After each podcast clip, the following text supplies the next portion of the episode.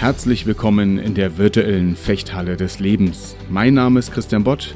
Als Fechtmeister begleite ich Menschen darin, ihr Potenzial zu entfalten, Kontakt zu ihrer inneren Stärke und Größe zu bekommen und in Momenten der Herausforderung handlungsfähig zu werden. Das tue ich in meiner Fechthalle, mit oder ohne Schwert in den Unternehmen, auf der Bühne oder hier in diesem Podcast.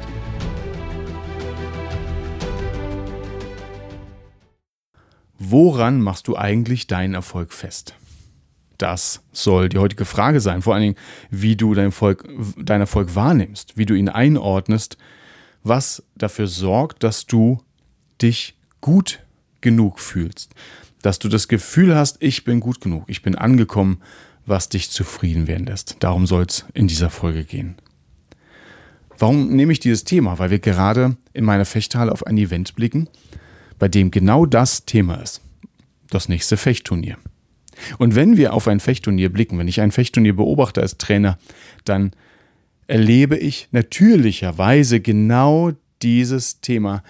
Wir fragen uns, jeder einzelne Fechter, jede Fechterin fragt sich, wie gut bin ich eigentlich? Und nach dem Turnier hat man die Antwort. Scheinbar. Vermeintlicherweise. Warum ist das so? Weil die meisten Sportarten so funktionieren, dass wir unseren Erfolg daran messen, wie viele Gegner oder gegnerische Mannschaften oder Tabellen wir schon besiegt haben. Wir schon hinter uns gelassen haben, wir schon überwunden haben. Ist übrigens im unternehmerischen Umfeld genau das Gleiche. Du bist am Markt nur so gut, wie deine Mitbewerber hinter dir liegen. Wenn du, ähm, wenn du ein gutes Produkt hast, eine gute Dienstleistung, aber alle Mitbewerber vor dir sind, hast du ein Problem. Und genau das Gleiche ist natürlich im Fechten. Wenn du ein toller Fechter und tolle Fechterin bist und im Turnier auf dem letzten Platz sitzt, dann fühlt sich das nicht so gut an. Logischerweise. Wir haben das aber nicht nur im Unternehmen, wir haben das auch nicht nur im Sport, wir kennen das unser Leben lang. Bis zurück zur Schule geht das so. Die Note war nur so gut, wie sie sich vom Klassendurchschnitt abgehoben hat. Oder?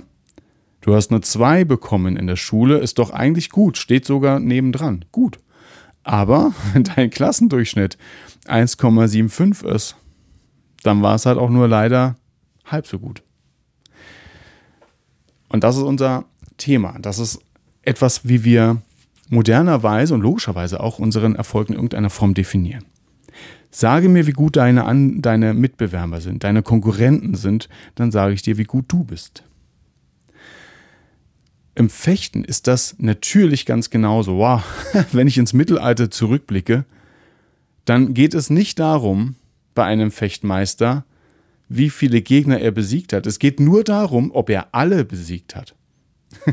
Du kannst als Fechtmeister nicht sagen, naja, ich habe fast alle besiegt. Dann redet keiner mit dir mehr, weil du nämlich leider nicht mehr da bist. Also Fechten ist da, ist da sehr, sehr eindeutig. Das Tolle ist, wenn ich im Fecht, wenn ich aus dem Mittelalter oder Spätmittelalter besser gesagt, ein Fechtmanuskript finde, in dem ein Fechtmeister seine Techniken veröffentlicht, gibt es nur zwei Möglichkeiten. Entweder er wurde nie geprüft oder er war sehr gut. Aber ein erfolgloser Fechtmeister wird in der Regel kein Buch veröffentlichen. so. Oder er hat es veröffentlicht, bevor, wir, äh, bevor er seinen Meister gefunden hat. Kommen wir zurück zum Thema.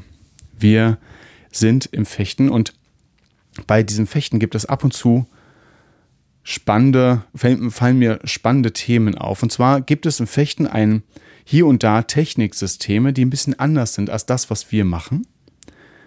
Und dafür musst, musst, du überhaupt kein Fechter oder Fechterin sein, um das jetzt nachzuvollziehen.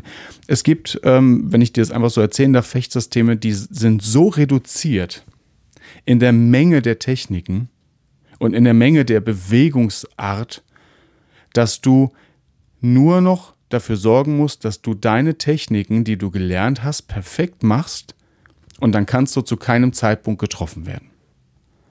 Okay? Stell mir das einfach so vor. Du lernst also dein, deine Bewegungen so ein, so, so zu perfektionieren, dass du weißt, solange ich hier keinen Fehler mache, kommt der Gegner nicht durch. Geht nicht. Das eine oder andere Fechtsystem funktioniert genauso. Natürlich nur, wenn in diesem System auch gefochten wurde. Und es sind natürlich auch keine echten Duellsituationen, die wir so in der Geschichte kennen. Es ist eine reine, reduzierte, leicht versportliche, versportlichte Art. Aber Das Interessante ist dann, da könnte man sich doch fragen, warum gibt es das überhaupt? Warum gibt es ein System, bei dem du nicht von dem Gegner besiegt werden kannst? Naja, weil genau da der Punkt kommt, an dem wir so oft dran vorbeikommen, dass den Gegner, den wir als erstes und als letztes besiegen werden, hoffentlich, wir selbst sind. Den einzigen Gegner, den du wirklich besiegen musst, bist du selbst. Das wissen wir, das weißt du auch. Und wenn wir uns jetzt fragen, was ist denn dieser Gegner? Hier können wir sagen, naja, das ist deine Angst. Das ist deine Hoffnung. Das ist vielleicht die Frage, was ist wenn? Was ist, wenn es schief geht? Was ist, wenn ich nicht auf alles zugreifen kann, was ich gelernt habe? Was ist, wenn? Was ist, wenn der Gegner stärker ist? Was ist, wenn die Prüfungen dann doch Fragen beinhalten, auf die ich mich nicht gut vorbereitet habe? Was ist, wenn mein nächstes Vorstellungsgespräch dann doch vor einem Gremium sitzt, was eigentlich mir überhaupt nicht wohlgesonnen ist? Was ist, wenn mein nächster Vorgesetzter mir, mir das Leben schwer macht? Was ist, wenn wir am Markt uns doch nicht so positioniert bekommen, dass wir als Firma durchkommen? Was ist wenn? Und diese Frage muss man lernen zu besiegen. Es geht nicht nur darum, dass man diese Frage ignoriert, sondern es geht darum, dass man, wenn man losrennt, um über einen, wie ich schon öfter mal gesagt habe, um über einen Bach zu springen, nicht kurz vorher sich die Frage stellt, was ist, wenn ich es nicht schaffe? Weil dann kriegst du nasse Füße. Die Frage ist in Ordnung, aber in der Zeit der Vorbereitung, nicht in der Zeit des Kampfes. Und darum geht's. Wenn du, du kannst dich auf ein Turnier, gehen wir zurück zum Fechten, du kannst dich auf ein Turnier vorbereiten. Solltest du auch. Aber wenn du startest, hat Angst keine, keinen Platz. Hat Hoffnung keinen Platz. Hoffnung heißt letzten Endes, hoffentlich geht's gut. Hoffentlich geht's nicht in die Hose. Ich reduziere das gerade, das ist mir klar. Aber das ist ein ganz wichtiger Aspekt. Die Frage, schaffe ich es, schaffe ich es nicht? Wie gut bin ich eigentlich? Oh hoppla, was ist eigentlich, wenn das hat im Kampf nichts verloren? Das ist der innere Gegner, den wir lernen müssen zu besiegen. Und das ist ein ganz, ganz wichtiger Aspekt, denn so oft nicken wir das ab. Wenn ich sage, der einzige Gegner, den du besiegen musst, bist du selbst, dann nickst du doch schon, bevor ich meinen Satz beendet habe. Und das ist in Ordnung, das ist auch gut so, weil wir das schon mal öfter irgendwo gehört haben. Dazu musst du auch diesen Podcast nicht kennen und das sicherlich schon mal irgendwo thematisiert bekommen zu haben. Und trotzdem, trotzdem gehen wir da raus und messen uns an dem Misserfolg oder Erfolg anderer. Ich habe Fechter und Fechterinnen, das sind hervorragende Fechter und Fechterinnen und wenn sie gegen einen Gegner vorgehen, der sie nach Strich und Faden, sage ich jetzt mal, auseinander nimmt, dann gehen sie raus und sagen, ich bin nicht gut.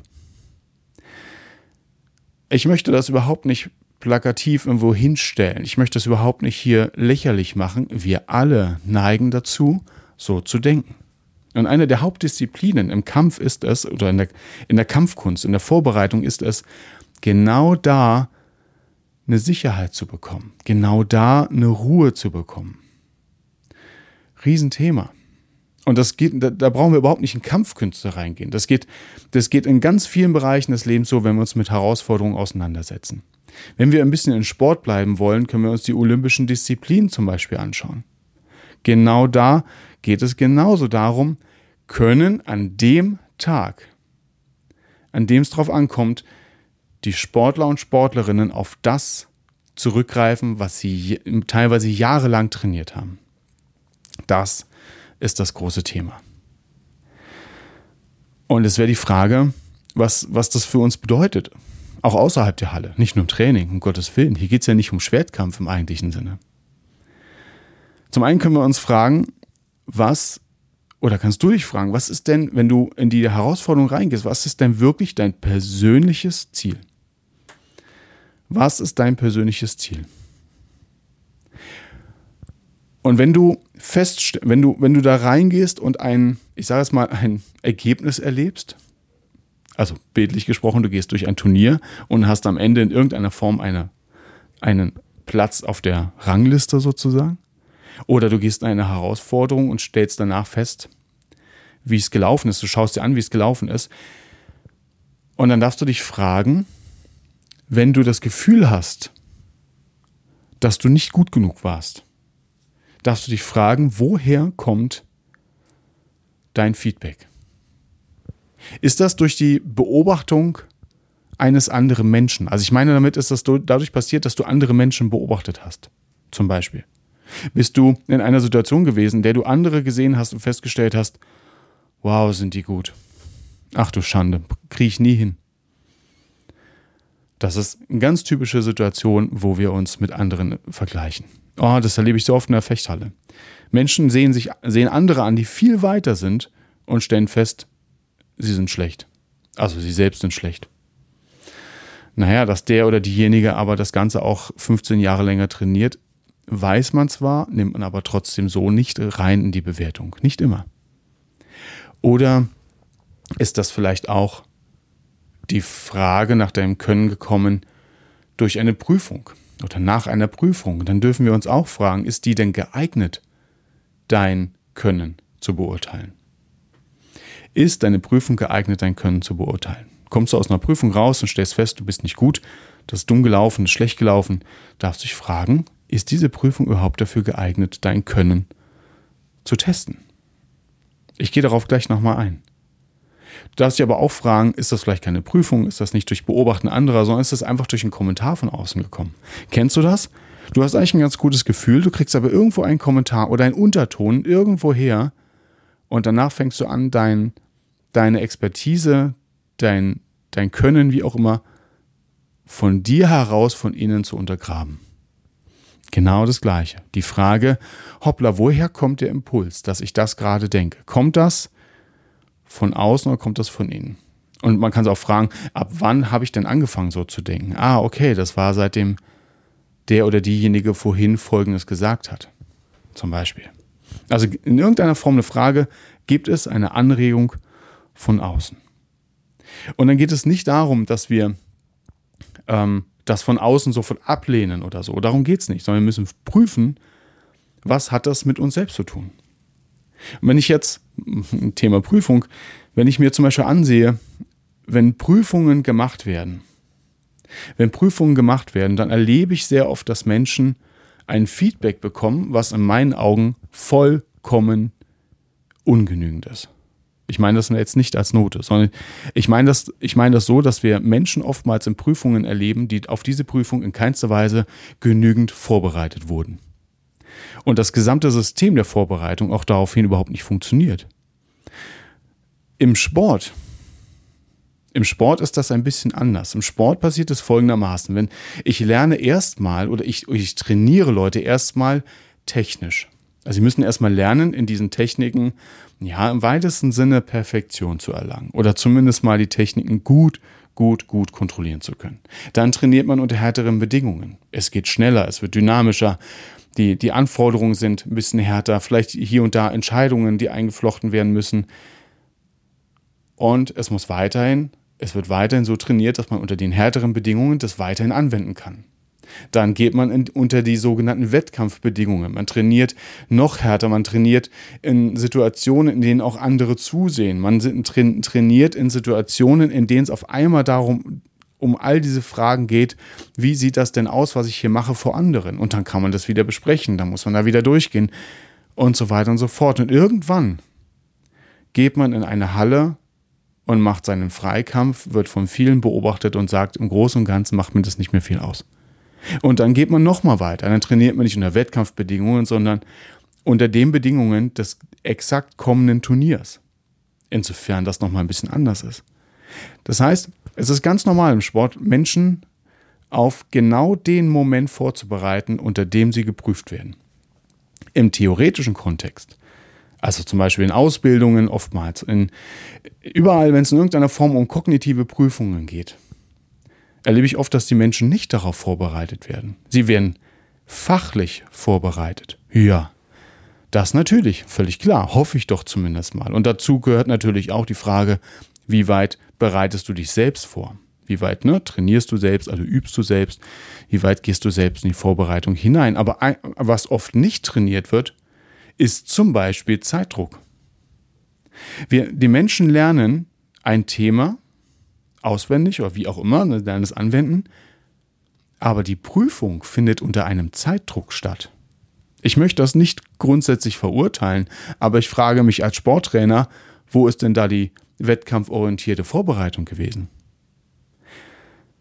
Oftmals, nicht immer, aber oftmals findet das nicht statt. Oftmals wird fachlich vorbereitet, aber nicht unter Wettkampfbedingungen in dem Sinne, dass auf einmal das Ganze in 60 Minuten abgerufen werden muss. Ich möchte nicht ein Plädoyer gegen Prüfungen unter Zeitdruck aussprechen. Ich möchte ein Plädoyer dafür aussprechen, zum einen, dass wir richtig vorbereiten, als Trainer, Ausbilder, Mentoren, wie auch immer. Aber vor allen Dingen möchte ich ein Plädoyer dafür bringen, dass du selbst, wenn du aus dieser Prüfung rauskommst, dich fragst, wurdest du adäquat vorbereitet? Oder andersrum, hast du dich adäquat vorbereitet? Hast du zum Beispiel dich darauf vorbereitet, das, was du da eben gerade abliefern musstest, unter diesem Zeitdruck abzuliefern? Und zwar auch unter diesem mentalen Druck, nicht nur zeitlich, sondern unter dem mentalen Druck, dass das vielleicht die einzige oder die vorletztmögliche Prüfung in deinem Leben zu diesem Thema ist. All das kommt dazu. Es gibt so viele Prüfungssysteme, wo du zweimal schreiben kannst. Du kannst einmal die Prüfung machen und wenn du es nochmal machst, darfst du, also wenn du da durchfällst, darfst du noch einmal wiederholen. Das ist ein mega Druck. Und wo ist der Trainer, der dich jetzt auf diesen Druck vorbereitet? Wo kommt denn jemand und fragt, hey, ich sehe gerade, du bist einmal durchgefallen, das nächste Mal wird ein Megadruck. Wir müssen jetzt zum einen lernen, dass du fachlich noch besser wirst und dann müssen wir lernen, dass du das unter diesem Druck abrufen kannst. Natürlich wird das so nicht vorbereitet. Ich möchte jetzt hier auch nicht die große Systemkritik anbringen. Es ist, wie es ist und es ist auch so weit okay. Mir geht es vor allen Dingen darum, was nimmst du als Feedback daraus? Ich bin nur so gut wie. Doppelpunkt. Die Prüfung, meine Gegner, die gegnerischen Mannschaften, die Kunden es mir bescheinigen da ist was dran, aber nicht hundertprozentig. Du solltest nicht hundertprozentig dich darauf stützen, wenn es darum geht, wie gut bist du. Es ist ein Teil davon. Und da möchte ich dich für einladen, dass du genau hinterfragst, woher kommt das Feedback? Kommt das von außen? Kommt das von innen? Ist das dein innerer Gegner, den du da gerade besiegst? Oder hast du ein Feedback von außen bekommen? Dann darfst du dich fragen, darf ich mich hier und da aus der Verantwortung rausnehmen? Denn eines ist auch klar, wir sind ja nicht in der Lage, jederzeit perfekt zu performen. Ja, das geht der einen oder anderen Prüfungssituation jetzt konträr, aber die Olympischen Spiele, um wieder darauf zurückzukommen, die zeigen das auch. Warum gibt es denn Olympische Spiele? Warum, warum legt man nicht einfach eine Tabelle vor der besten Sportler und Sportlerinnen der Welt, was sie jeweils für Leistungen erbracht haben im letzten Jahr? Die Bestleistung kriegt einen Haken und man vergleicht's. Das macht man nicht. Man kommt zusammen, ja, ist auch ein schönes Event, aber an, davon abgesehen, kommt man zusammen und sieht sich an, kannst du das denn heute, hier, jetzt, unter diesen Bedingungen? Alle Bedingungen sind gleich. Ja, aber du könntest trotzdem sagen, hey, kein Ding, heute war nicht dein Tag, wir machen das noch dreimal und dann gucken wir an, uns an, wer der Beste ist. Nein, das passiert nicht. Auch das möchte ich nicht kritisieren, aber ich möchte, dass uns klar ist, auch solche Olympischen Spiele zeigen, es ist dort interessant, ob die Menschen gerade jetzt in der Lage sind, das abzurufen. Und auch dort wirst du Sportler und Sportlerinnen sehen, die vom Platz gehen, ihre Leistung nicht erbringen konnten und damit fertig werden müssen mit der Frage, wie gut bin ich eigentlich? Bin ich dann doch nicht so gut? Doch bist du. Wenn du in der Lage bist, das, was du gelernt hast, abzuliefern und einmal versagst, weil gerade du nicht gut drauf warst, weil gerade dein Gegner noch besser war als du, dann ist das ein Feedback. Aber es sollte dir nicht sagen, du bist schlecht. Sondern es darf dir sagen, du darfst nochmal einen nachlegen. Oder du darfst nochmal dich fragen, was kann ich denn noch in der Vorbereitung verändern? Und das ist meine, mein Wunsch heute für dich, dass wir sensibel dafür werden, woher nehmen wir die Antwort auf die Frage, wie gut bin ich? Wie erfolgreich bin ich? Misst du dich an den dir selbst bewusst gesetzten Zielen und sagst, da und da stehe ich, da und da möchte ich hin, da, da und da bin ich noch nicht, aber das und das habe ich auch schon geschafft. Also wirklich so eine Einordnung auf deiner ganz persönlichen inneren Skala. Oder kommt da irgendwo ein Vergleich von außen rein, der sagt, mag es sein, dass du denkst, dass du ganz gut bist, aber hier siehst du, dass du es nicht bist. Mag ja, ganz, mag ja sein, dass du seit acht Jahren fichst, richtig gut im Schwertkampf bist, aber wenn du auf ein Turnier leider nur knapp über die Vorrunde kommst, dann bist du halt doch nicht gut. Das eine, beides steht für sich, aber das eine muss das andere nicht negieren. Ich erlebe öfter als Trainer, wenn Menschen in die Halle kommen, die gemeinsam starten, erlebe ich sehr oft, dass einer von beiden aus irgendeinem Grund mal ausfällt. Vielleicht ist in der Familie was los, vielleicht kommt ein Jobwechsel, vielleicht ist irgendwas anderes. Jemand fällt mal für zwei, drei Monate aus. Und dann kommt er oder sie wieder. Was meinst du, wie schwer das ist für so jemanden, im Training wieder Fuß zu fassen? Manchmal. Warum? Weil man sich mit dem oder derjenigen vergleicht, mit dem man angefangen hat. Aber logischerweise ist doch der Trainingspartner von damals viel weiter inzwischen. Und dann stellt man fest, scheiße, wenn ich das mal so sagen darf, ich bin nicht so gut, ich bin nicht gut genug. Natürlich weiß man kognitiv, dass es da einen Zeitunterschied gibt und trotzdem hat man das Gefühl, zurückzuliegen. So oft bekomme ich dann gesagt, das hole ich doch nicht mehr auf, wo ich, wo ich dann frage, ja, zu was denn? Was willst du denn aufholen? Wo, wo steht denn in irgendeinem Buch drin, du musst nach so und so viel Monaten, Tagen, Jahren, musst du an der und der Stelle angekommen sein? Nein. So ist der Grund, weshalb wir im Fechten kein, oder hier bei uns in der Schule kein Graduierungssystem haben. Ein Graduierungssystem sagt dir, du musst dann und dann dort und dort sein. Hast du leider schon immer Rücken? Hast du schon immer mal irgendwie ein Thema mit was auch immer? Ähm, hast du schon immer ein bisschen Knieprobleme? Hast du schon immer ein bisschen mit Gewicht zu tun? Dann kommst du leider nicht so weit. Schade, schade. Nein. Es geht nicht darum, dass dir von außen jemand sagt, du musst bis dann und dann dort und dort sein. Grundsätzlich geht es erstmal darum, dass du dir selbst überlegst, wie weit will ich denn für mich sein? Aus dir heraus. Und dann können wir uns fragen, nach einer gewissen Zeit, wo stehe ich gerade? Und dann fällst du vielleicht wirklich, drei Monate aus. In deinem Sportverein. Vielleicht, hoffe ich nicht, in deinem Unternehmen. Oder in anderen Bereichen. Und dann kommst du zurück und stellst fest, ich fange genau da an, wo ich aufgehört habe, jetzt geht's weiter. Das ist wichtig. Ein klarer Blick für unsere wenn es auch nicht schön klingt, Leistungssituation. Danke, dass ich das mit dir teilen durfte. War mir sehr wichtig. War mir echt sehr wichtig, weil wir eben da uns so sehr sabotieren. Und ich finde das mal ganz schlimm. Ich glaube, das ist einer der Hauptgründe, weshalb ich diesen Podcast gestartet habe, weil ich oft erlebe, dass wir uns sabotieren, ohne dass wir das merken währenddessen. Das möchte ich bei so vielen Menschen wie möglich, inklusive mir selbst, immer mehr ähm, verändern.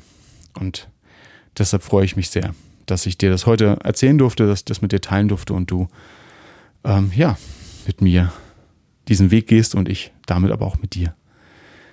Ich wünsche eine gute Zeit, freue mich wahnsinnig über dein Feedback auf podcast.christianbott.de. Ja, und sage dir eine schöne Woche. Bis zum nächsten Mal. Dein Trainer und Coach Christian Bott.